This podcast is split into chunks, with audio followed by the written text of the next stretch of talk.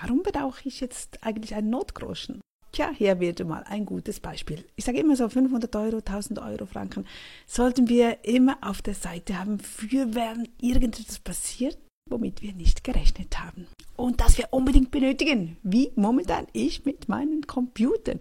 Ich habe noch relativ alte Laptops von, ich habe alles mit Mac, ich habe noch sieben Stück oder acht davon.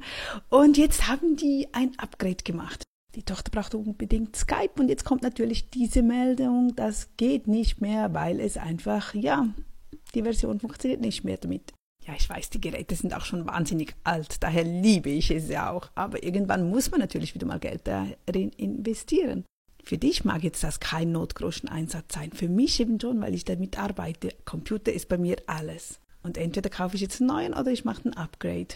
Und hätte ich das Geld nicht auf der Seite, das wäre mühselig. Und könnte natürlich auch noch dazu führen, dass du den